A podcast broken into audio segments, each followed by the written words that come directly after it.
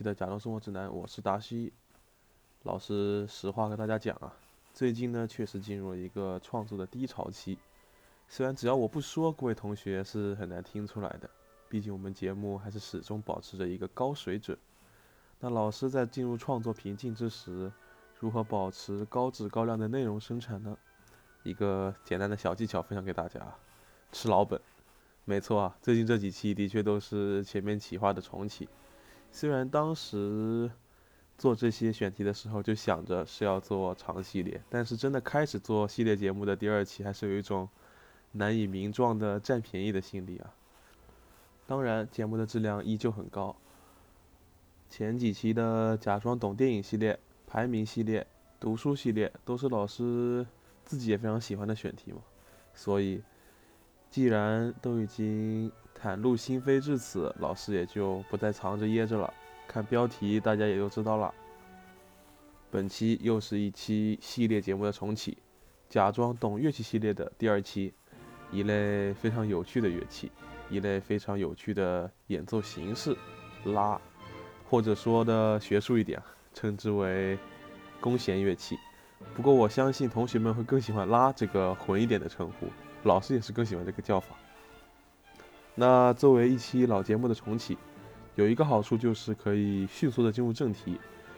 虽然老师也知道，每次听老师扯犊子也是各位同学的一大乐趣，但是也有对知识充满渴望的同学嘛。老师今天就满足下他们的愿望。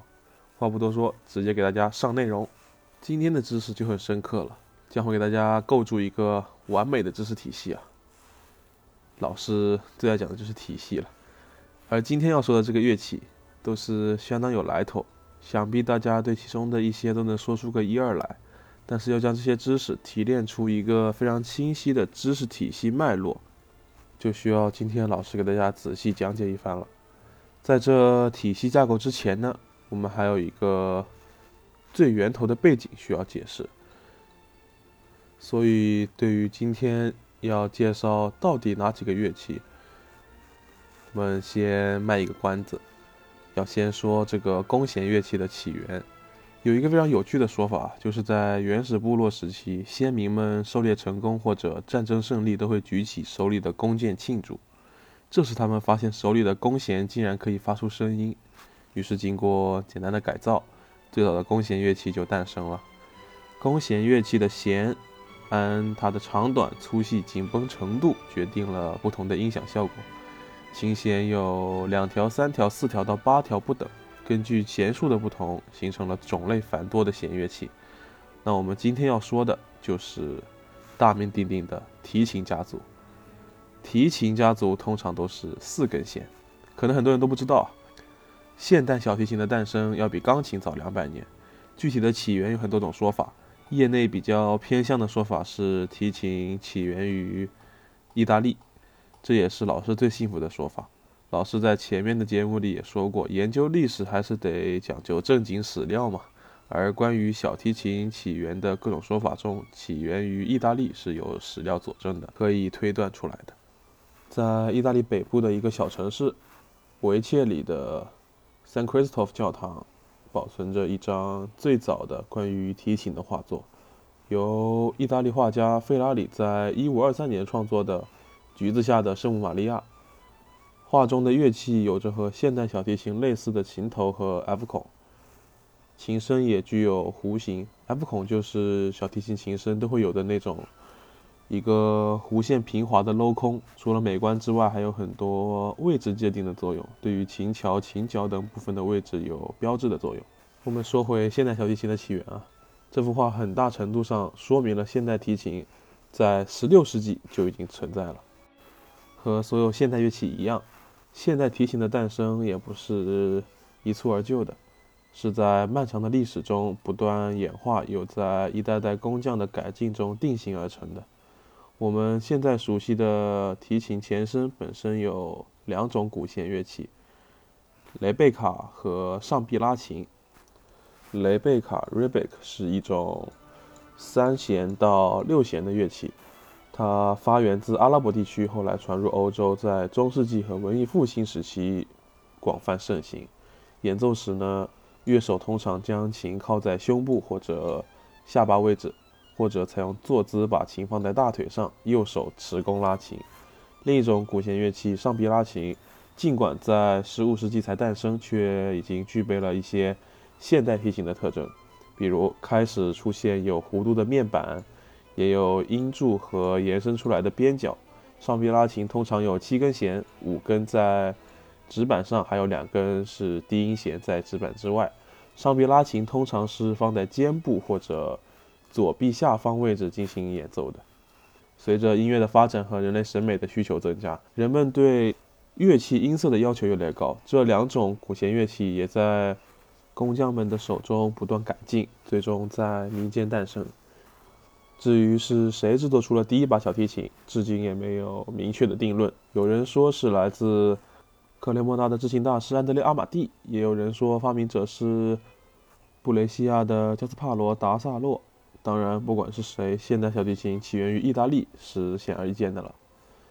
这两位大师的出现，使得意大利提琴制造业出现了两个著名的流派：以阿马蒂父子为代表的克雷莫纳制琴派。和以萨洛及其学生马吉尼为代表的布雷西亚式琴派，两派制作的小提琴都很出色，各有所长，闻名世界，至今仍然属于珍品。与小提琴同期甚至更早诞生的，还有提琴家族中的中提琴和低音提琴。大提琴的出现则要晚一些，而且弦数和形制一直在不断变化，直到18世纪初，尺寸和大小才稳定了下来。然而，在现代提琴的发展过程中，并不是一帆风顺的，而是经历了长达百年的顽强竞争之后，最终才在乐团中抢占了一席之地。在这期间，一直存在一个强大的竞争对手——维奥尔琴。维奥尔琴又名柔音提琴。16世纪时，维奥尔琴在欧洲贵族和资产阶级上层音乐生活中广泛应用。维奥尔琴与提琴家族一样，有中高低音之分。演奏时，乐手需要竖着拉琴，把琴的底部放在膝上或者夹在两腿中间，因此也被称之为膝持维尔琴。维尔琴大家可能没有那么熟悉，但是有一位非常著名的音乐家非常喜欢维尔琴，他就是在巴洛克协奏曲领域无人出其右的维瓦尔第。写了许多优美的柔音提琴协奏曲，不仅自己演奏的相当出色，还要求学生们也都学会这种乐器。在这样的社会氛围之下，来自民间的提琴一开始并不被人们看好。16世纪法国音乐家菲利伯特曾留下这样一段文字记录：“我们把那些贵族、商人以及其他上层人物消遣用的乐器称为维奥尔，另一个品种称之为小提琴。”只有少数人使用它，也许只不过是那些靠自己的劳动来维持生计的人在婚礼和假面舞会上用它伴舞罢了。我们来对比一下这两种乐器啊，就不难看出为什么最后提琴成为了受更多人青睐的乐器了。维尔琴和提琴相比，不管是在外在结构还是音色方面都有很大的差别。前者的音孔是弧形，指板上有弦品，六到七根弦。音色非常优美，但声音柔和低沉，没有明显的力度变化。而提琴乐器通常配有四根弦，没有弦品，音孔呈字母 F 形，声音明亮有力，力度变化手段和技术表现能力非常丰富。尽管维尔琴在贵族中备受青睐，但提琴的音色更加符合人们更本真的对美学的追求，明亮且美妙的音色能够。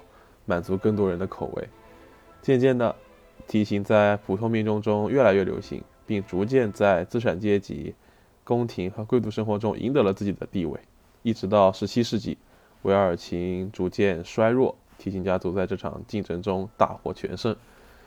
欧洲的提琴制作业也进入了繁盛的黄金时期。1673年，小提琴被西方传教士带到了遥远的东方。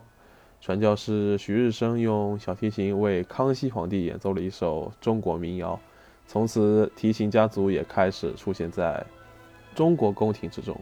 说句题外话，每次看到或者查到这种史料的时候，都会感慨次元壁的破裂。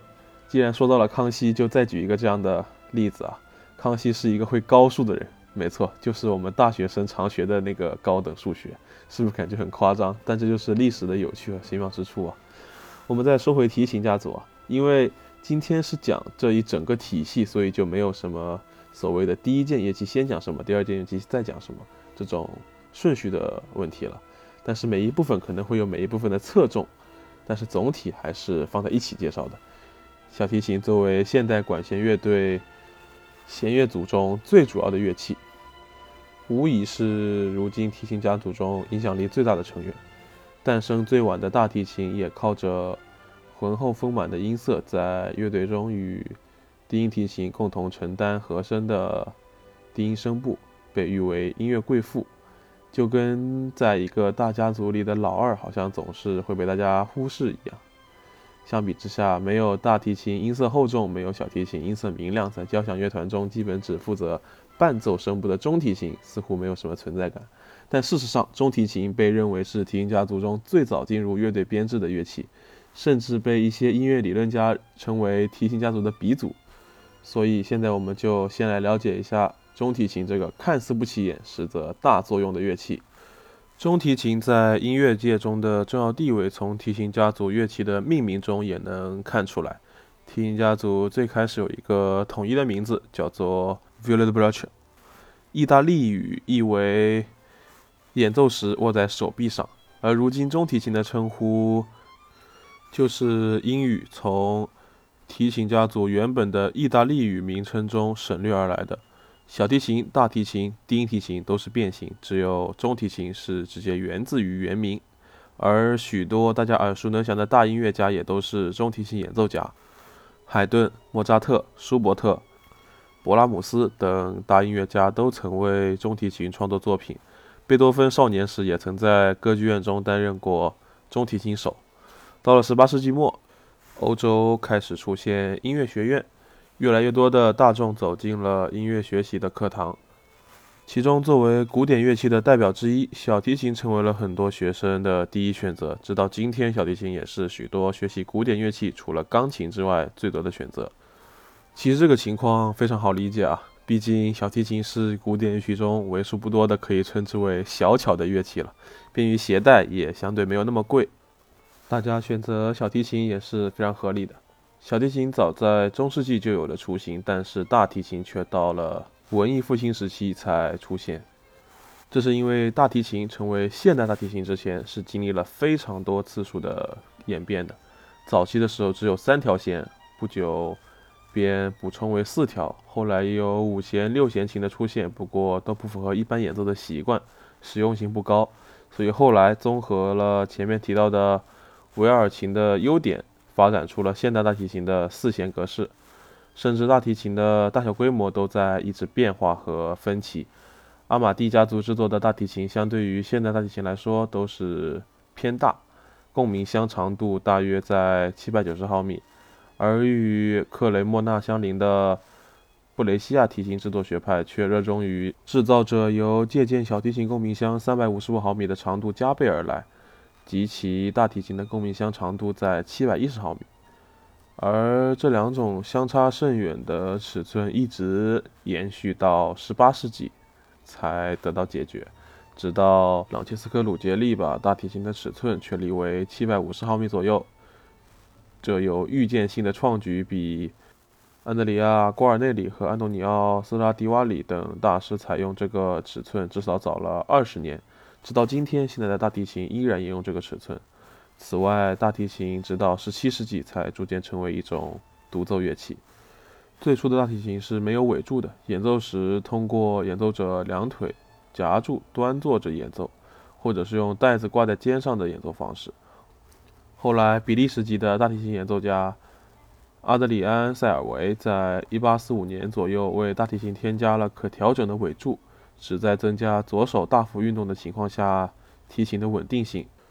大提琴家罗斯特·罗波维奇为演奏要求而设计了一种弯曲的尾柱样式。这种用铰链结合的有角度弯曲的尾柱为大提琴提供更高角度面的演奏，使弓的重心更直接地压在弦上。早期的大提琴使用的指板是圆弧形的，并没有 C 弦下面的那个斜面。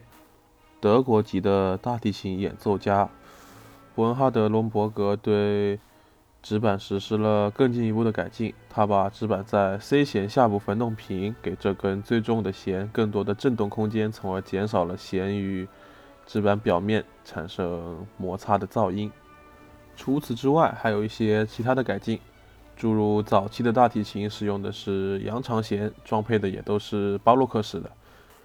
随着对演奏技术要求的提高，促进在高把位的演奏。大提琴的琴颈也像小提琴那样，由巴洛克时代直接用钉子固定于琴身的方式，演变为用燕尾槽镶嵌技术的转变。通过琴颈和指板的加长，扩展了每根弦的音域，对大提琴的低音梁的长度和高度都进行了加长加高，为低音域带来了更强有力的支撑。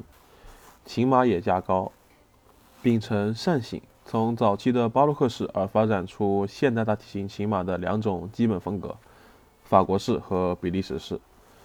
大提琴的琴码样式不像小提琴和中提琴那样统一，可以根据不同的音色效果来选用。法国式琴码因其马脚形状较矮而稳重，对低频率音效果大等特点，针对音质较粗糙的大提琴是非常适用的，可以。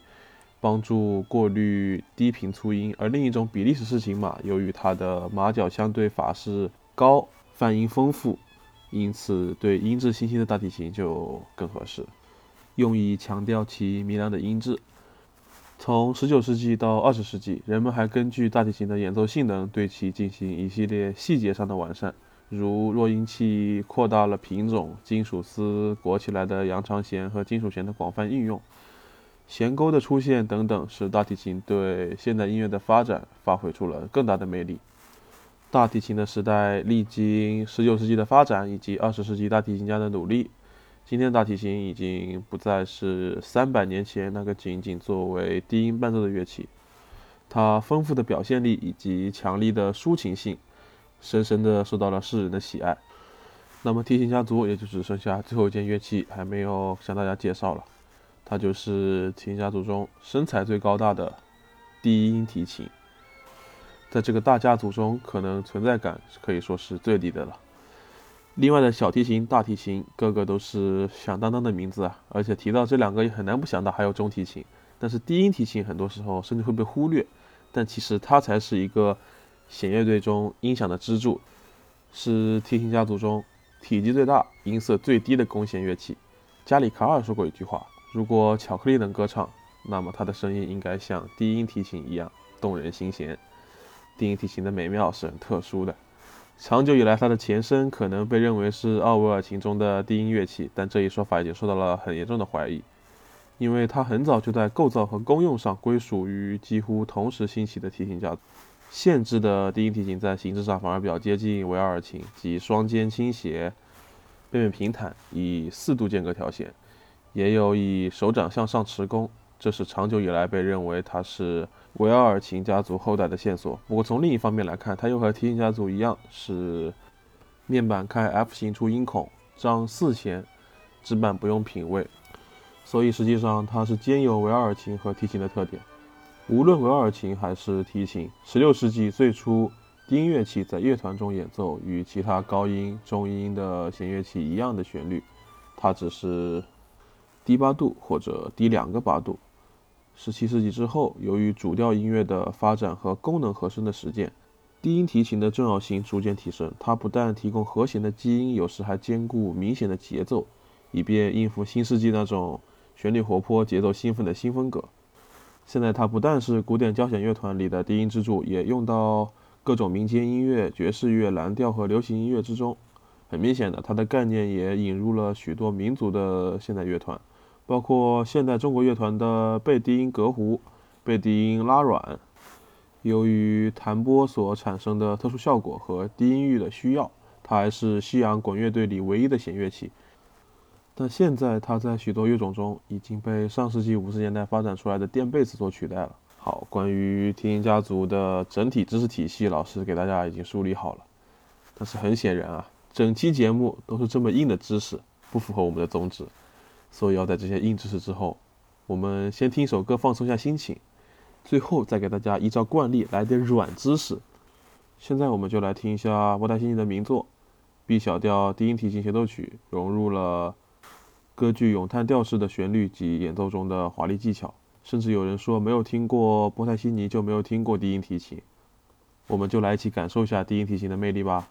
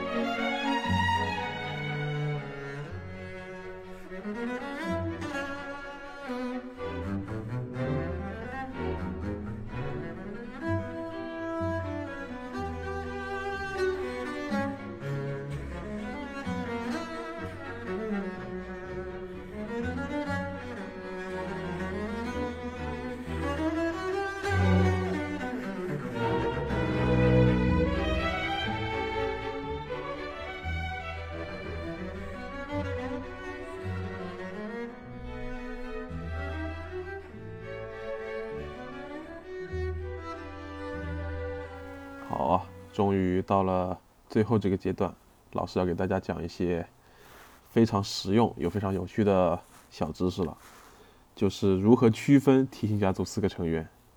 当然啊，最大的差别肯定是大小，四个摆在一起，自然是可以很轻松的利用对比，依次判断出各个提琴的差别。最小的是小提琴，其次的是中提琴，这样分辨。但是如果没有对比呢？低音提琴、大提琴。然后小提琴、中提琴是可以直接判断的。那再进一步区分呢？所以老师这就给同学们讲讲其中的区别。